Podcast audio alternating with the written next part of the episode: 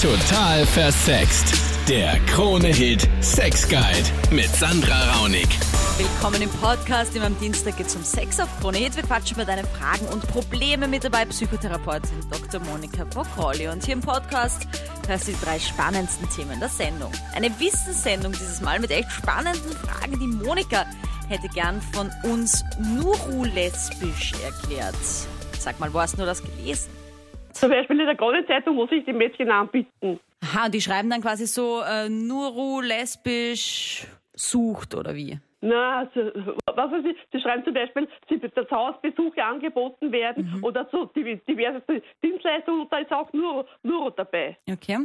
Also das ist kein Wunder, dass das angeboten wird in der Zeitung, weil also Nuru ähm, Was heißt durchaus? bez bezeichnet glatt oder eher glitschig, ja, ist eigentlich die Übersetzung ja, von dem. Also rasiert oder wie? Nein, nein, nur glatt und glitschig, das ist Ah. nämlich eine Massagetechnik und da geht es darum, dass du quasi dich und den Körper des Partners mit diesem Nuru-Gel, ja, das ist so ein Massageöl, ein Ja. spezielles ähm, aus Algen. Essenz, deswegen ist das so besonders glitschig, ein bisschen klebrig, das zieht dann so Fäden und dann Mhm. geht es darum, dass sich die Partner aneinander reiben. Also es geht gar nicht um den Sex, also um die Penetration, es geht auch nicht um Hände, die sind sogar gar nicht erlaubt, unter Anführungsstrichen, bei diesem Nuru-Erotikspiel. da Ja. geht es nur darum, dass sich Körper aneinander reiben mit diesem Öl. Ja, und da entsteht quasi ein ganz eigene Sexualempfinden dabei. Jetzt könnte ich mir vorstellen, dass Nuru lesbisch heißt, dass einfach zwei Frauen kommen, die sich dann einfach einreiben und aneinander reiben, aufeinander reiben. Ansonsten, vielleicht ist es auch einfach, also ich glaube, Nuru lesbisch an sich ist jetzt, Ja, was lesbisch ist, weiß ich nur. Genau. Nur, das, das, dieses Wort kannte ich überhaupt nicht. Wusste auch nicht, ist das Englisch oder andersartige oder was für Sprache, keine Ja, Ahnung. das ist, äh, also wo es jetzt genau herkommt, aus welchem Land, ich glaube eher so Japan, Japan, ja, genau. Also da ist es auch in, irgend so eine Art Gleitmittel auf jeden Fall, ja. Und da geht es um die Massage. Ähm, und das ist natürlich Monika, also zwei Monikas haben wir jetzt, Ja, die Anruferin Monika und die äh, Therapeutin Monika. Mhm. Warum ist es denn so spannend, dass sich Menschen aneinander reiben? Und es finden ja viele zum Beispiel so glitschig und so Schweiß, finden ja viele grausig irgendwie. Warum ähm, finden dann manche das auch so anregend, dieses Aneinander entlanggleiten? Also es hat einmal was irrsinnig Animalisches und animalisch heißt immer hemmungslos, entfesselt und ja, eben den Trieben folgend und nicht verkopft. Das Gegenteil von verkopft ist animalisch, also eigentlich ein Befreiungsakt, wenn man aneinander entlang gleiten kann und das so eine Eigendynamik kriegt. Und manchmal ist auch der Verzicht in der Sexualität gerade ein neues Highlight, setzt neue Akzente. Ich glaube, es ist eine eigene Art der Begegnung und eine kulturelle Bereicherung, wenn man sich einfach aus anderen Kulturen Anleihen holt, um sich in der Sexualität wieder neu zu entdecken. Und es muss nicht immer die Penetration sein, sondern es gibt subtile Zwischentöne und die kann man mit dieser Nuru-Praktik sicher auch erreichen. Dann die Steffi, die hat eindeutig ein Problem mit anderen Ladies. Warum ist es eigentlich so schwer, dass man Frauen mag? Warum versteht man sich so schwer mit fremden Frauen? Was ist da los? Also führ das mal ein bisschen aus, wie ist das bei dir? Du hast also quasi mehr männliche Freunde als weibliche. genau, und ich finde, es ist auch immer so ein Problem, wenn man in eine Gruppe kommt. Die Männer akzeptieren einen, aber die Frauen, die wollen einen umbringen. Also das spüre ich zumindest so, diese Schwingungen, ja. Und da denke ich mir, warum ist das eigentlich so? Warum können Frauen nicht ein bisschen zusammenhalten? Warum ist immer diese Stutenbissigkeit so vorhanden?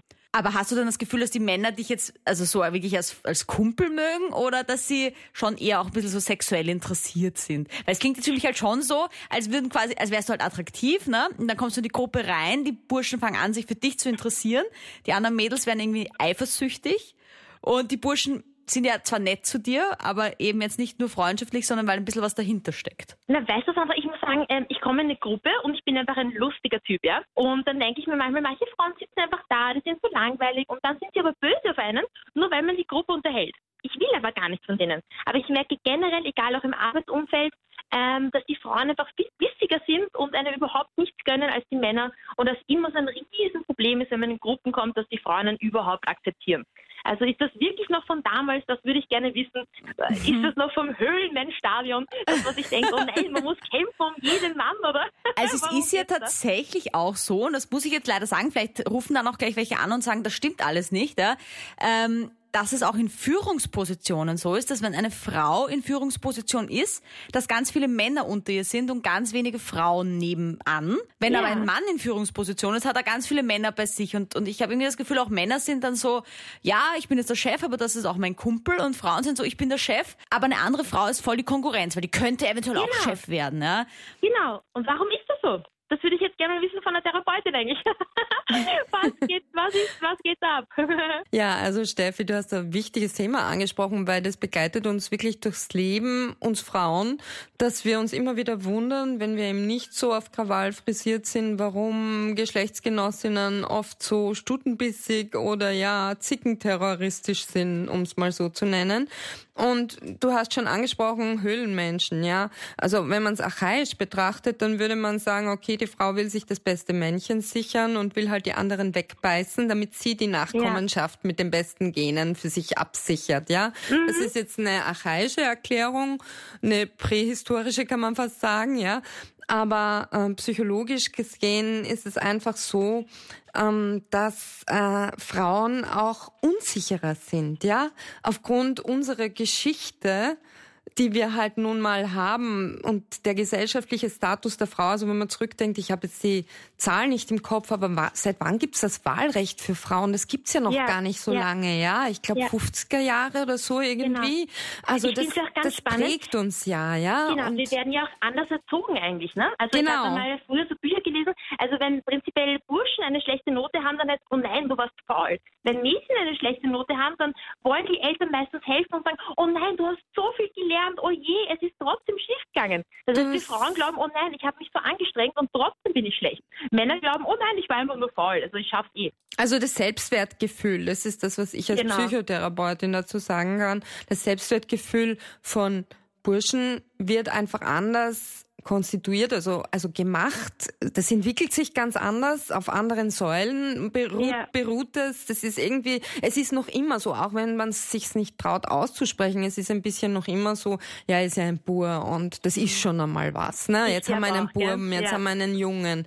Und Mädels sind da noch immer ein bisschen im Hintertreffen. Und wenn sie dann mal einen sozialen Status erreichen, der was hergibt und der schon so ein bisschen maskulin ist, dann wollen sie das für sich behaupten und, und haben eben viel mehr Angst, das wieder zu verlieren, diesen Status. Das wäre Ja. so ein mögliches Erklärungsmodell, das sich anbieten kann. Und dann schreibt noch die Tamara auf der total versext Facebook-Page, ich habe einen neuen Freund und er führt mir beim Sex gern Gegenstände ein, angefangen von Gemüse bis jetzt zu einer Fernbedienung. Ist das normal oder krank? Woher kommt es? Psychotherapeutin Dr. Monika Vogrolli. Also ich wäre immer wieder mit solchen exklusiven Vorlieben konfrontiert und da geht es sehr oft um das Gefühl, die Macht zu haben.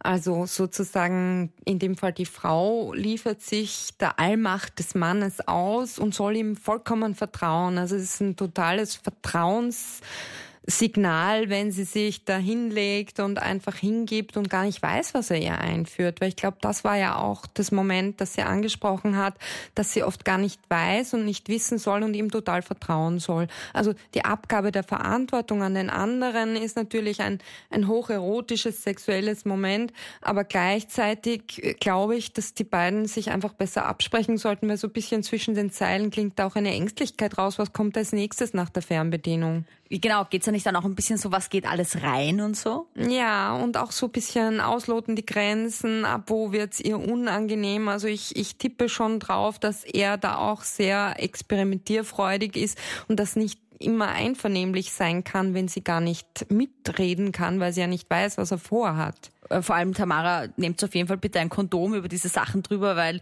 ich finde auch gerade so bei Obst und so, man weiß ja mit den ganzen Pestiziden heutzutage auch nicht mehr, was man sich dann da reinsteckt. Und bei so Fernbedienungen, ja, das ist ja auch immer eventuell dann auch mit Elektronik und so, keine Ahnung, wenn da Genau. mit irgendwas kommt. Also da bitte auch immer aufpassen. Ja, also das ist dann doch ein bisschen so ein Dominanzspiel dann fast. Auf alle Fälle und ich glaube, dass es, ähm, ja, wie soll ich sagen, schon grenzwertig ist, weil das einfach Gegenstände sind, die zweckentfremdet werden und die wirklich auch eine Infektionsgefahr dann in sich bergen und auch eine Verletzungsgefahr, weil die sind ja nicht dafür gemacht, in den Anus eingeführt zu werden oder in die Vagina. Das sind dann die Fälle, wo dann im Krankenhaus irgendwas herausoperiert wird, dann im, im schlimmsten Fall. Wo ich meine, es kann ja auch geil sein, wenn man, wenn man sich irgendwas einführt, was jetzt nicht unbedingt mal ein Dildo ist. Na oder klar, so, ja? das auf alle Fälle, aber gerade bei elektronischem Equipment sollte man eher vorsichtig sein. für die vielen Anrufe und spannenden Fragen. Da freue ich mich schon auf nächsten Dienstag. Da quatschen wir wieder von 22 Uhr bis Mitternacht mit dir über deine Probleme beim Sex. Bis dahin gibt es meinen YouTube-Kanal Total Versext. Da gibt es schon viele spannende Videos. Ich freue mich da über dein Abo.